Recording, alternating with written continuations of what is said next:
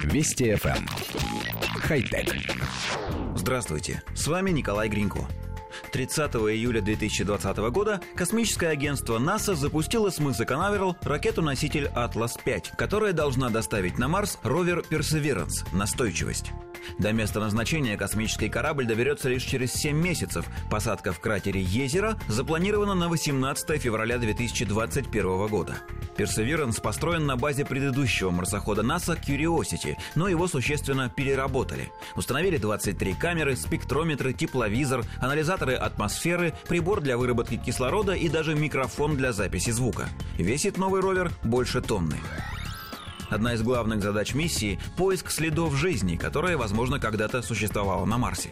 Оценивать возможное присутствие следов жизни будут уже на Земле. Марсоход оснащен оборудованием для сбора образцов грунта, которые позже, по плану в 2028 году, заберет и доставит к нам другой аппарат. Кратер Езера выбран для посадки не случайно. Его диаметр около 50 километров, и, по мнению ученых, когда-то давно он был заполнен водой. Кстати, в некоторых славянских языках, включая чешский, боснийский, хорватский, сербский и славянский, слово «езеро» означает «озеро». Это увеличивает шансы найти следы жизни. Если она там и была, то, скорее всего, именно в воде, а высохшее и окаменевшее дно кратера лучше всего сохранило останки. Интересен и список других задач. В оснащение ровера входит атмосферный летательный аппарат, который планируется применять для разведки и прокладки маршрута. До сих пор дроны на Марсе не использовались. Конструкторам аппарата пришлось решать множество сложнейших задач, поскольку летать в марсианской атмосфере очень сложно. Она разряженная, ее давление примерно в 170 раз ниже земного. Тем не менее, инженеры утверждают, что дрон сможет стабильно перемещаться в воздухе Марса, почти полностью состоящем из углекислого газа, и полноценно участвовать в миссии.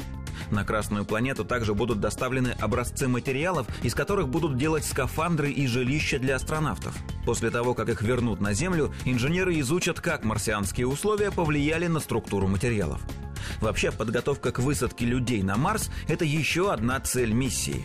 Именно поэтому среди оборудования марсохода есть экспериментальный прибор, который будет перерабатывать атмосферу Марса, производя из углекислого газа кислород – Изучение марсианской погоды, поиски органики, испытание материала для скафандров, добыча кислорода – все это говорит о том, что НАСА всерьез взялось за будущую колонизацию Марса. Видео высокого разрешения, на котором первый человек с Земли прогуляется по Красной планете, мы, возможно, увидим уже через несколько лет. Хотя... Вести FM. Эм. Хай-тек.